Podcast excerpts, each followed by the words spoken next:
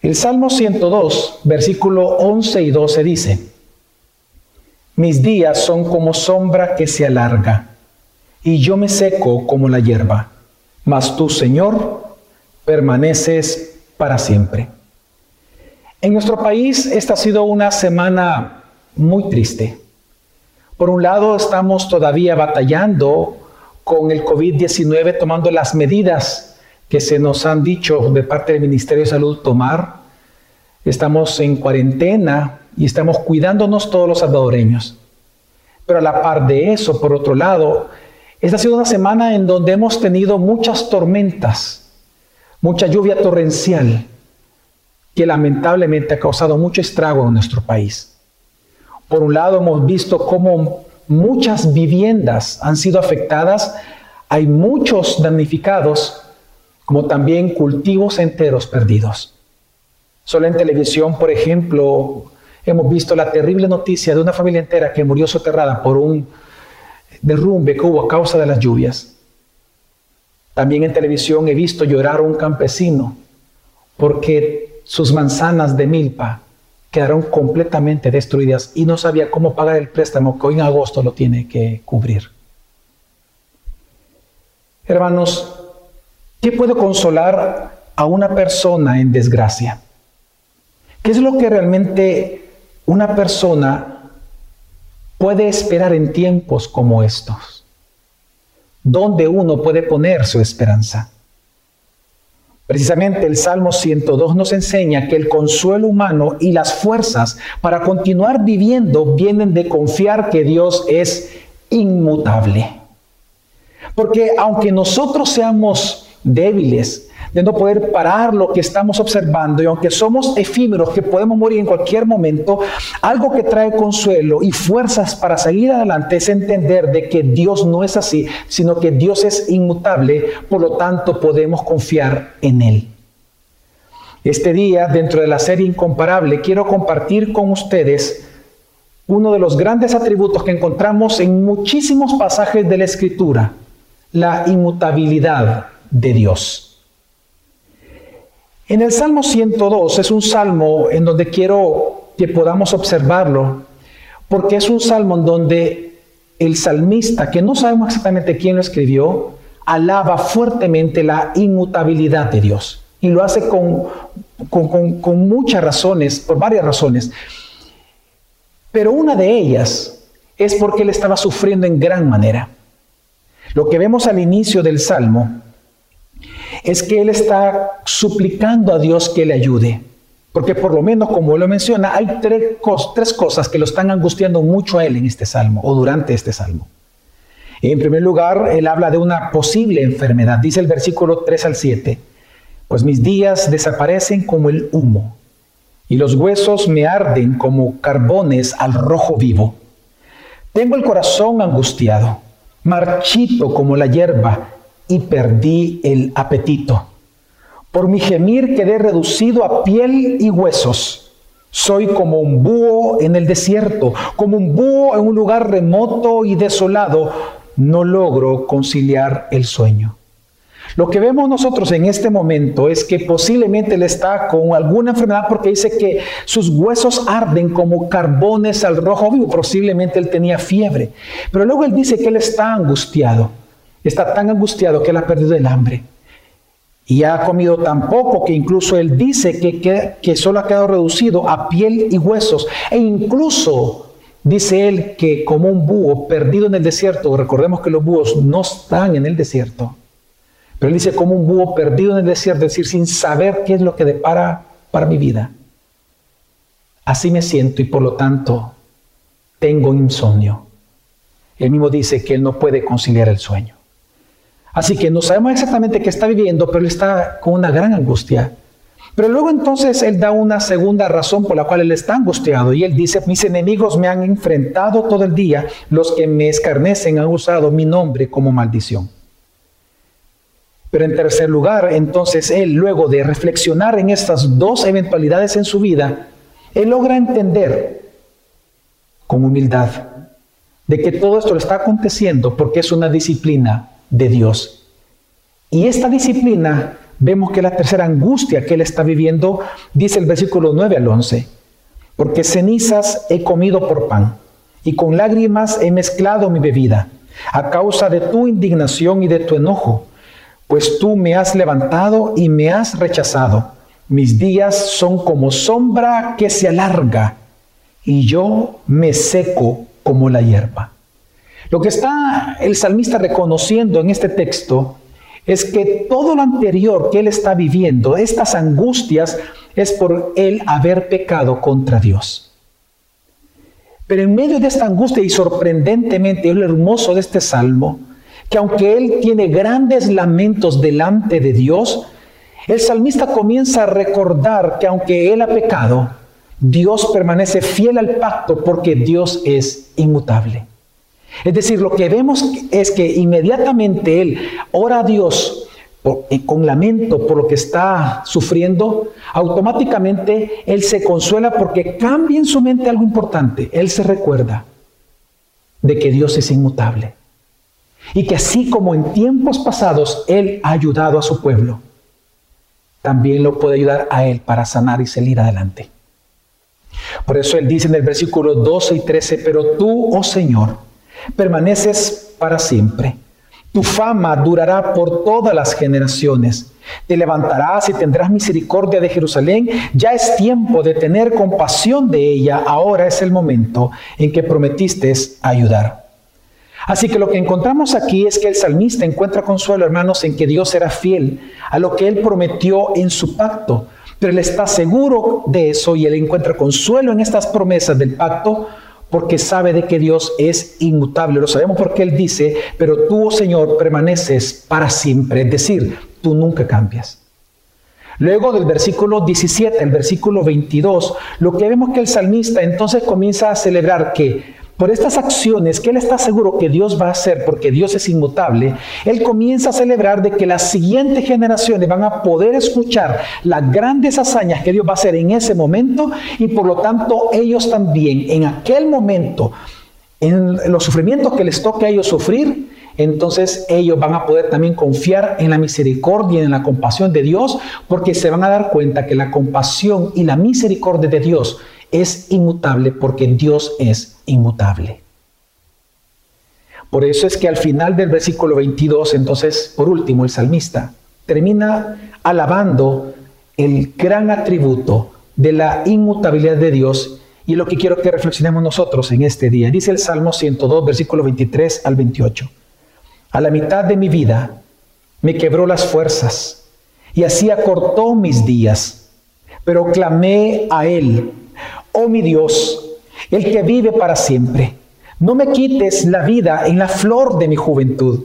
Hace mucho tiempo echaste los cimientos de la tierra y con tus manos formaste los cielos. Ellos dejarán de existir, pero tú permaneces para siempre. Se desgastarán como ropa vieja. Tú los cambiarás y los desecharás como si fueran ropa, pero tú siempre eres el mismo. Tú vivirás para siempre. Los hijos de tu pueblo vivirán seguros. Los hijos de sus hijos prosperarán en tu presencia. Lo que el salmista está alabando es la gran inmutabilidad de Dios. Él está diciendo que aunque todo lo que nos rodea, aunque todo el universo cambie o mute, aunque todo sea transformado, Dios permanece firme porque Él es inmutable. Él es el mismo ayer, hoy y por los siglos de los siglos. Dios es inmutable. Ahora bien, si el salmista pone toda su confianza con respecto a lo que él estaba angustiado y lo que su pueblo, el pueblo de Israel, estaba sufriendo también, si él pone su confianza en este gran atributo de Dios, su inmutabilidad, es porque Él reconocía lo especial que es eso para nosotros, para nuestra vida de creyentes o vida de fe. Por lo tanto, la pregunta que quiero responder yo en este día es, ¿qué significa que Dios sea inmutable de tal manera que nosotros los creyentes, junto con todos los creyentes de todas las épocas, han confiado en la fidelidad de Dios. Así que cuando nosotros vemos en la escritura que nos dice aquí que Él permanece para siempre, nos está hablando de que Dios nunca cambia, Dios es inmutable. La inmutabilidad de Dios, hermanos, significa de que Dios no cambia, Dios no muta, Dios no evoluciona. A diferencia de nosotros, que nosotros cambiamos todo el tiempo y así las cosas creadas vemos cómo va cambiando, aún el mismo universo, vemos cómo van cambiando, aparecen estrellas, eh, se consumen soles, se habla de hoyos negros, de, cuando, eh, de cómo las estrellas explotan cuando terminan estrellas viejas. Así como nosotros vemos que nosotros cambiamos, que el universo cambia, que la naturaleza cambia, incluso que los ángeles mismos también, ellos cambian, hermanos, la Biblia nos enseña de que Dios no lo hace. Dios no cambia. Dios no muta, Dios no evoluciona. Y lo que encontramos en la Biblia, en este salmo, es que Dios no cambia ni en su naturaleza, ni en su conocimiento, ni en su voluntad.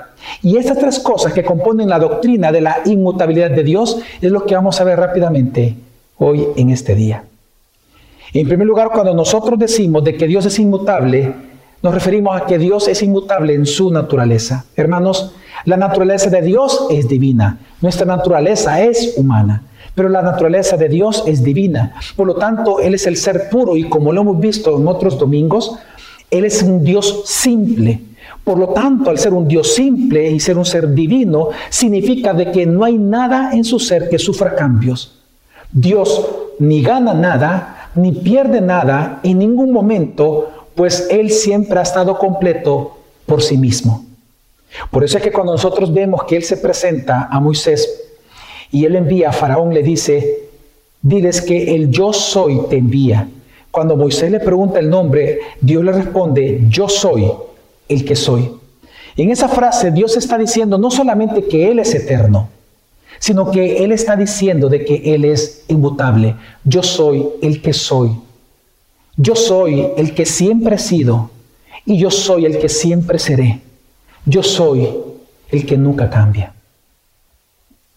Por lo tanto, nosotros lo que observamos en la Biblia es que si Dios, hermanos, cambiara en algo, entonces significaría que Él dejaría de ser lo que fue y nunca podría ser en el futuro lo que hoy es.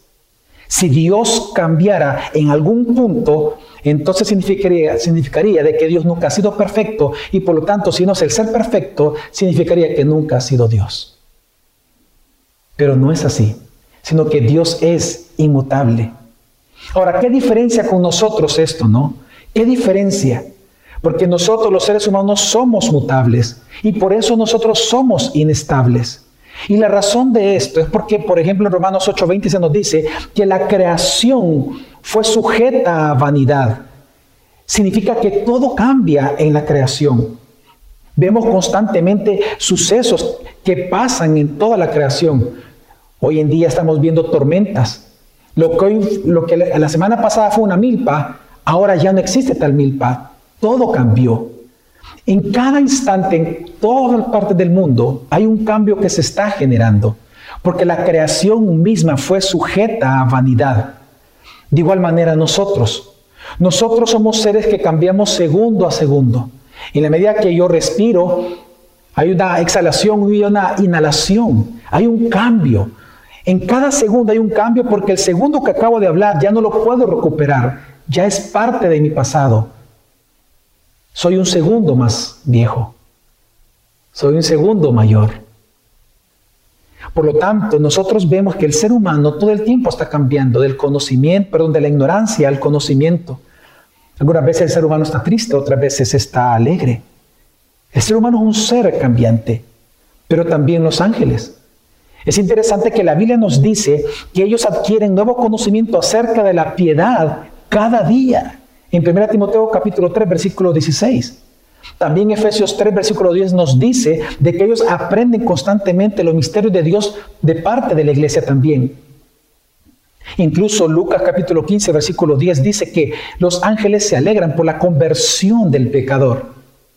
E incluso recordemos en el pasado que los hubieron ángeles, ya no es posible eso, pero por providencia de Dios, pero en el pasado muchos de ellos se rebelaron contra, contra Dios, es decir, cambiaron su voluntad, pasaron de ser seres puros a ser seres completamente impuros.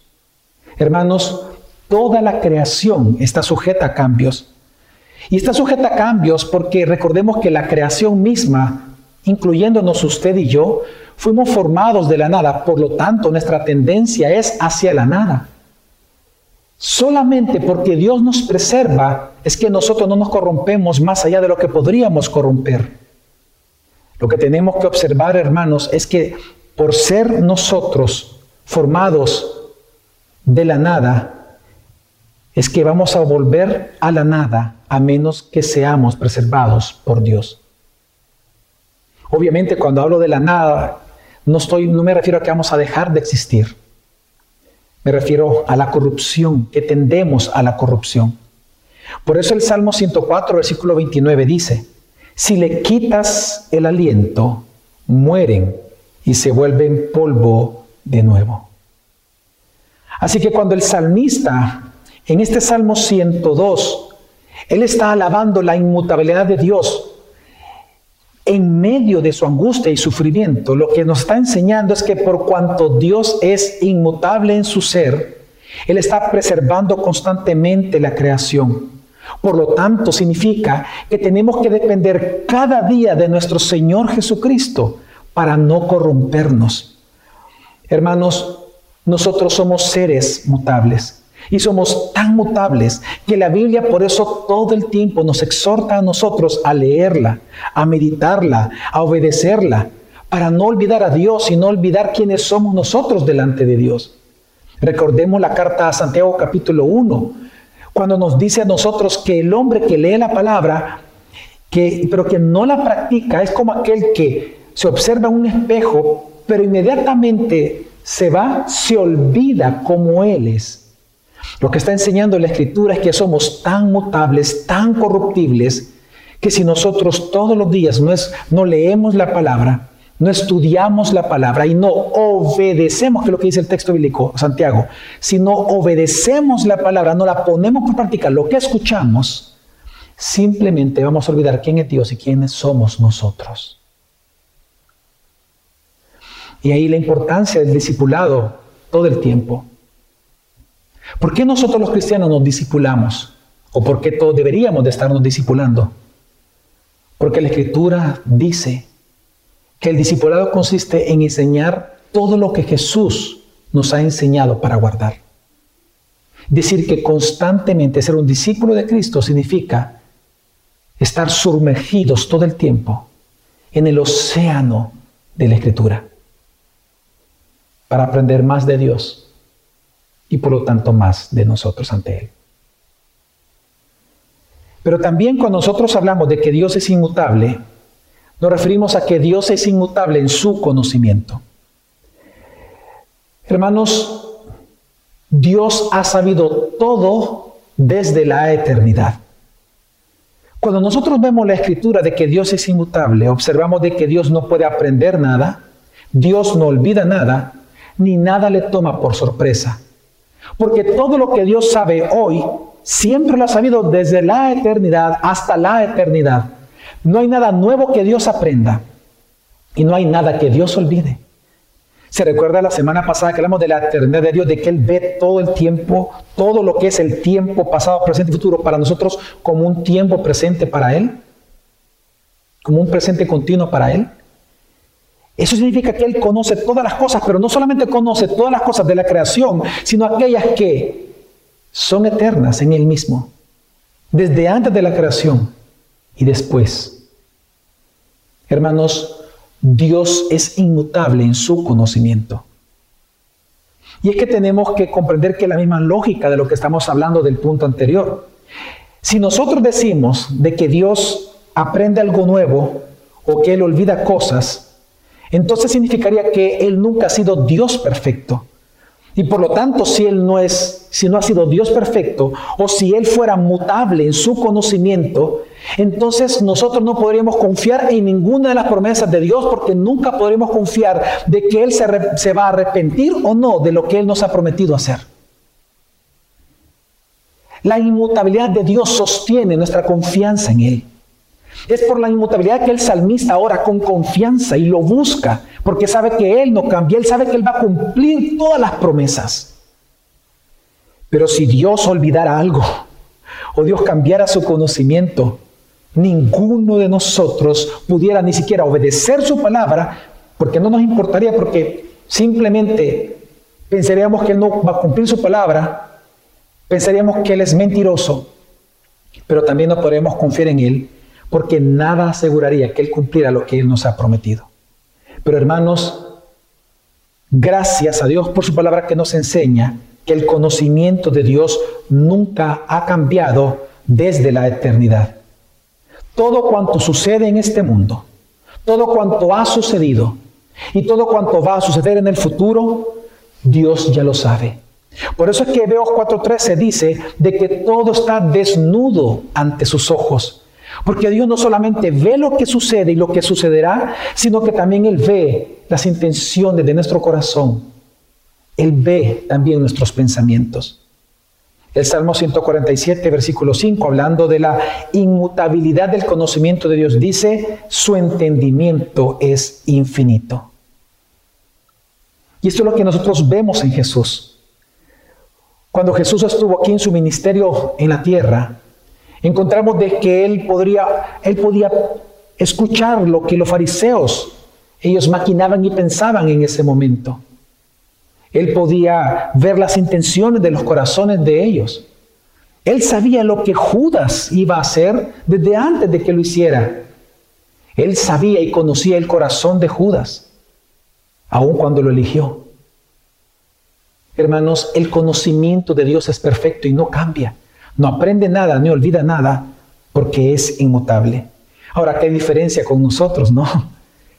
Que nosotros no podemos saber lo que va a suceder el día de mañana. Ni siquiera sabemos lo que va a pasar en un mes.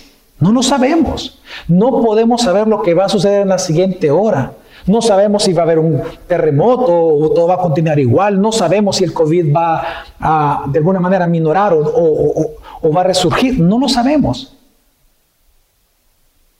Nosotros somos tan débiles, tan débiles en conocimiento, que por eso nosotros debemos depender de Dios cada día, porque su conocimiento es inmutable.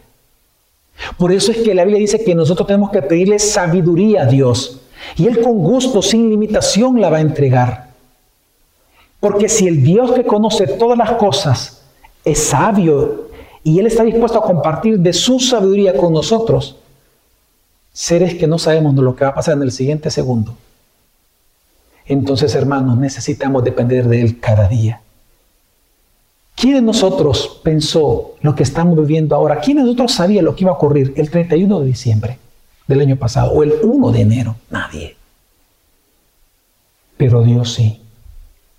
Así que por eso es que podemos hacer a Dios nuestra confianza y nuestro descanso, porque Él sabe todas las cosas que van a ocurrir en cada momento, en cada segundo, en cada tiempo, y por lo tanto Él nos puede enseñar cómo enfrentar todas estas cosas, incluyendo lo que vendrá en las próximas semanas.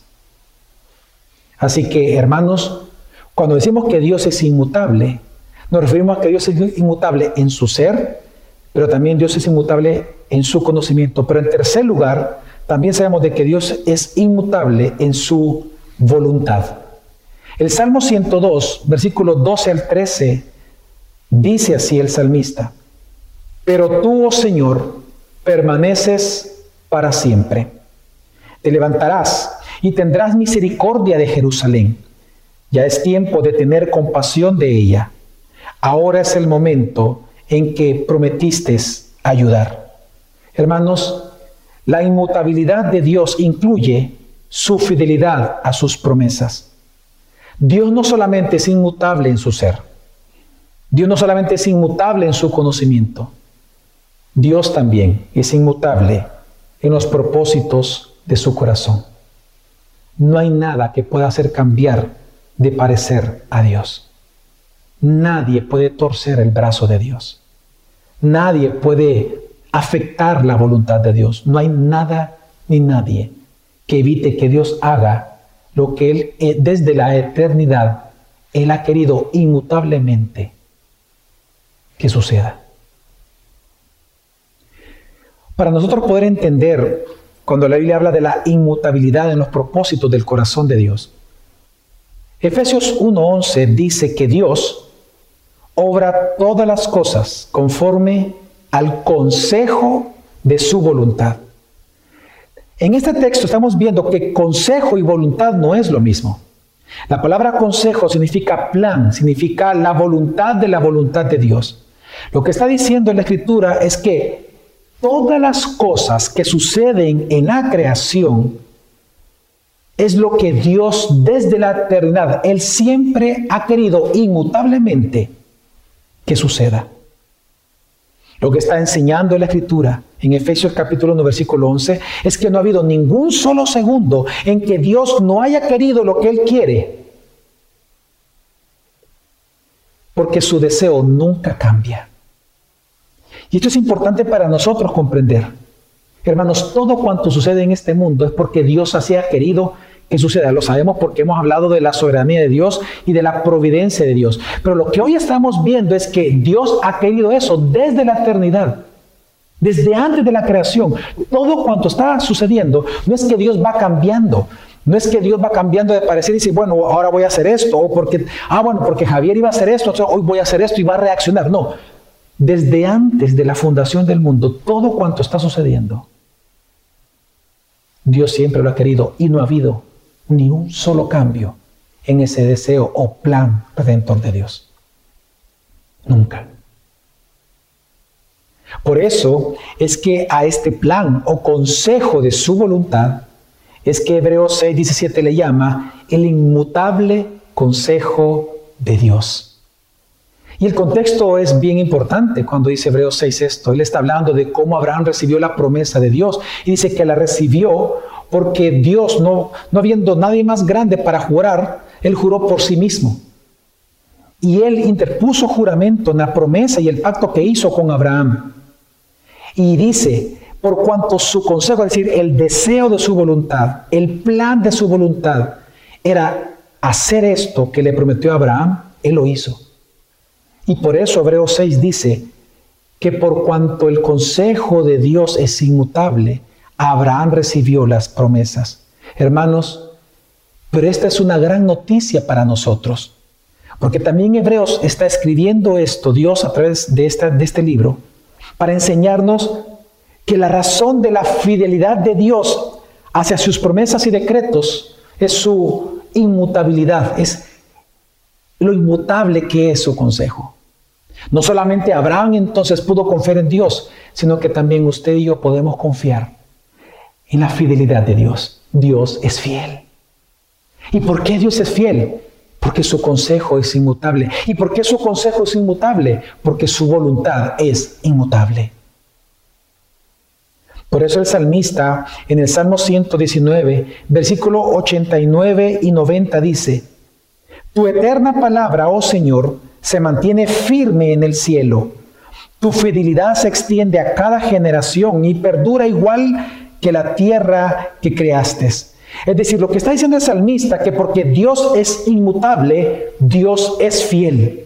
Él cumple lo que ha prometido, porque todo lo que prometió es lo que en el consejo de su voluntad, en el, en el deseo de su voluntad, en el plan de su voluntad, en la voluntad de su voluntad, Él siempre eternamente ha querido darte a ti y a mí. Así que no hay nada que pueda detener a Dios en darte todo lo que Él nos ha prometido. Por eso es que la escritura nos dice que cielo y tierra pueden pasar, mas su palabra no pasará. Hermanos, Dios no es como el ser humano, que por un momento el ser humano puede prometer algo, pero luego a los segundos lo puede incumplir. Dios no es como el ser humano, Los seres humanos un día desean algo y al siguiente ya no lo desean. Un día pueden mostrarse tan buenos casi como un ángel y en la tarde ser tan malos como un demonio. El ser humano es cambiante. Nos disculpamos y luego volvemos a cometer lo mismo por lo cual nos disculpamos. Prometemos y no cumplimos. Hablamos como de verdad cuando realmente estamos mintiendo. Somos tan cambiantes, pero Dios no es así. Su voluntad nunca cambia.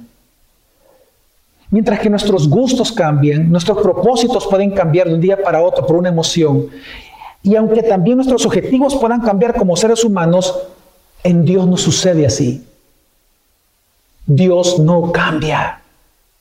¿Se acuerdan ustedes cuando Balaam le respondió a Bala que quería, el rey Bala quería que Balaam maldijera a Israel? Balaam le dijo que él no podía hacer eso porque él no podía cambiar lo que Dios había dicho. Hermanos, el consejo de Dios es inmutable. El propósito de Dios es inmutable. Y es interesante que la Biblia no habla de los propósitos, dice el propósito. Hermanos, Dios es inmutable en su voluntad. Dios, Dios no es como el hombre para que mienta, ni hijo de hombre para que se arrepienta. Así Dios, hermanos, no dejará de desear lo que eternamente Él ha deseado, ni tampoco Él va a desear algo que Él nunca eternamente ha deseado. Dios no cambia. Su voluntad no cambia, por lo tanto el consejo de su voluntad tampoco. Y hermanos, y esa es la base de nosotros confiar en la fidelidad de Dios. Porque lo que Dios desde la eternidad ha querido para nosotros, nada ni nadie va a evitar que lo recibamos. Y por eso nosotros podemos confiar en que Dios es un Dios fiel. Él es fiel a sus promesas, Él es fiel a sus decretos, Él es fiel a su pacto, porque Él es inmutable. Ahora, la inmutabilidad de Dios, para concluir, nos enseña, nos advierte y nos consuela a nosotros los cristianos. Digo que nos enseña porque lo primero que nos enseña a nosotros es que así como Dios es inmutable, Jesucristo es Dios inmutable. Es hermoso ver que en este Salmo 102, al final, cuando el salmista está alabando la inmutabilidad de Dios por todas las generaciones, el autor de Hebreos señala que ahí está hablando de Jesucristo. Por lo tanto, el Salmo 102 es un salmo mesiánico que apunta a Cristo.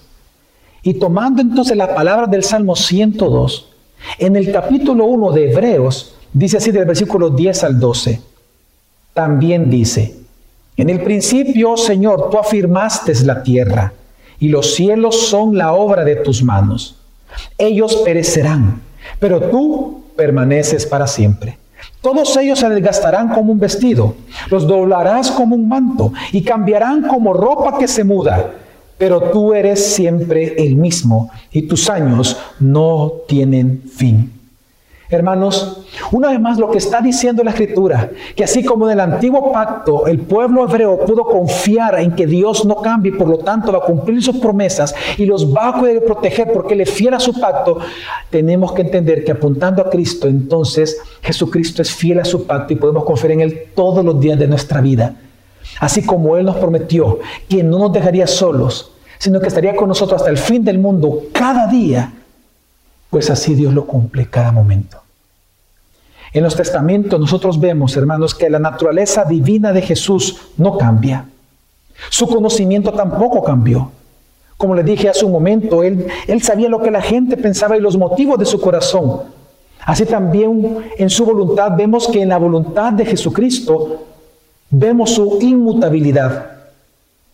Y vemos de que fue porque el consejo de su voluntad fue inmutable, que Él se mantuvo en la cruz por amor a ti y por amor a mí. Porque la voluntad de Jesucristo es inmutable. Es que Él pudo ejecutar su plan de redención a costa de su propia vida. Eso significa que nuestra salvación entonces, hermanos, está asegurada. Porque nosotros fuimos salvados por el inmutable consejo de la voluntad del Dios eterno. Así que no es una salvación que Dios entregue y luego se arrepienta de haberla entregado. Porque el consejo, el plan redentor de la voluntad de Dios eterno, no cambia, es inmutable. Así que cuando nosotros aprendemos de que Dios es inmutable, podemos observar cómo también Jesucristo es Dios inmutable.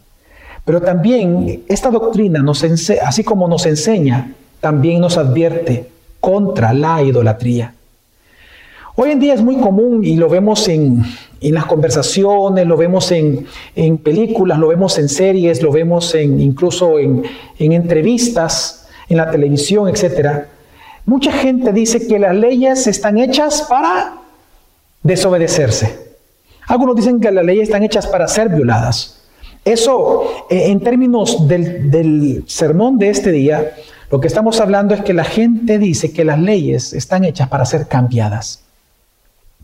Ahora, esto es muy común porque eso se le conoce como la ética relativista que hoy en día nosotros vemos en el mundo. Pero realmente esta ética relativista realmente no es nueva, porque es la ética de Satanás que nosotros vemos en el jardín del Edén. Porque prácticamente el mensaje que les dio Adán y a Eva era que la ley de Dios están hechas para ser quebrantadas. Hermanos, digo esto porque cuando alguien peca contra la palabra de Dios, algo que nos enseña la inmutabilidad de Dios es que cuando alguien peca contra la palabra de Dios, tres opciones surgen. ¿Qué hacer después de pecar contra la palabra de Dios? La primera opción es arrepentimiento y confesión, es decir, un cambio en la persona. Un cambio en la persona que pecó porque se arrepiente y, y literalmente el arrepentimiento, la palabra significa cambio de 180 grados. Entonces, la primera opción que hay cuando alguien peca contra la palabra contra Dios es que cambie, cambie de parecer, cambie en arrepentimiento y confiese su pecado a Dios. Pero la segunda opción es cambiar el significado de la Biblia al comportamiento pecaminoso que tiene para justificar así más adelante también una vez más sus pecados. Y la tercera opción que tiene es cambiar la gloria de Dios a una imagen más amigable para su pecado. Pues hermanos, estas dos últimas opciones, cambiar la palabra a mi antojo y cambiar la gloria de Dios a un Dios más amigable a mi pecado, hermanos, esa es la esencia de la idolatría en la Biblia. Es cambiar la gloria del Dios inmutable en algo menos de lo que Él es. Pero eso es un engaño. Porque nosotros podemos cambiar nuestra teología nosotros podemos cambiar el concepto de Dios. El ser humano puede cambiar la actitud frente a la Biblia, pero nunca el ser humano puede cambiar al Dios inmutable verdadero, porque Él nunca cambia. Así que la gran doctrina de la inmutabilidad de Dios nos invita, nos enseña que Jesucristo es Dios inmutable, pero también nos advierte contra la idolatría. Pero en tercer lugar, también esta doctrina nos consuela, asegurándonos que el amor, el amor fiel de Dios, siempre estará con nosotros. Cuando en el capítulo 54 de Isaías, Dios habla de la gloria futura del nuevo pacto en Jesucristo, vemos de que Él prometió diciendo lo siguiente en el versículo 10. Aunque cambien de lugar las montañas y se tambaleen las colinas, no cambiará mi fiel amor por ti, ni vacilará mi pacto de paz, dice el Señor, que de ti se compadece. Qué hermoso. Porque tres cosas dice aquí este texto que Dios no va a cambiar porque Él es inmutable. Su fiel amor por nosotros, su fidelidad, su amor, ni su pacto. Dios no lo va a cambiar. Nunca. Porque Él es inmutable. Lo que Él ha querido, lo que hoy sucede en tu vida y en mi vida es porque Dios así lo quiso. Él nos quiso amar. Él quiso mostrarse fiel. Él nos introdujo al nuevo pacto. Pero eso que estamos experimentando es porque lo quiso desde la eternidad hasta la eternidad y eso no va a cambiar. Nosotros podemos ser infieles, pero Dios permanece fiel. Así que hermanos, lo que estamos eh, viendo en este texto es que porque Dios es inmutable, así es el amor de Dios por nosotros. Es inmutable, nunca se agota, dice la Escritura. Pero también así son sus demás atributos. Su bondad para, por nosotros es inagotable, su gracia es inmutable, su misericordia no cambia, su compasión por nosotros es para siempre. Y es precisamente por esta inmutabilidad de Dios respecto a sus atributos hacia nosotros también. Es por esto que nosotros entonces podemos ser en primer lugar felices en Él cada día. Porque significa de que si Dios no cambia, entonces significa que nuestra felicidad y gozo pleno en Él tampoco. Hermanos, porque Dios es inmutable, nosotros podemos ser felices siempre en Él, cada día. Pero también, esta es la razón por la que también nosotros podemos orar a Dios. Nosotros no oramos para cambiar la voluntad de Dios, algo que no se puede porque es inmutable. Nosotros no oramos para cambiar la voluntad de Dios. Nosotros oramos para conocer la voluntad de Dios, alinear nuestros deseos y nuestra voluntad a la voluntad de Dios, pero también para disfrutar de Él para siempre. Nosotros no oramos para torcer el brazo a Dios, para que cambie de parecer. Oramos porque le amamos. Oramos porque queremos disfrutar de Él cada día.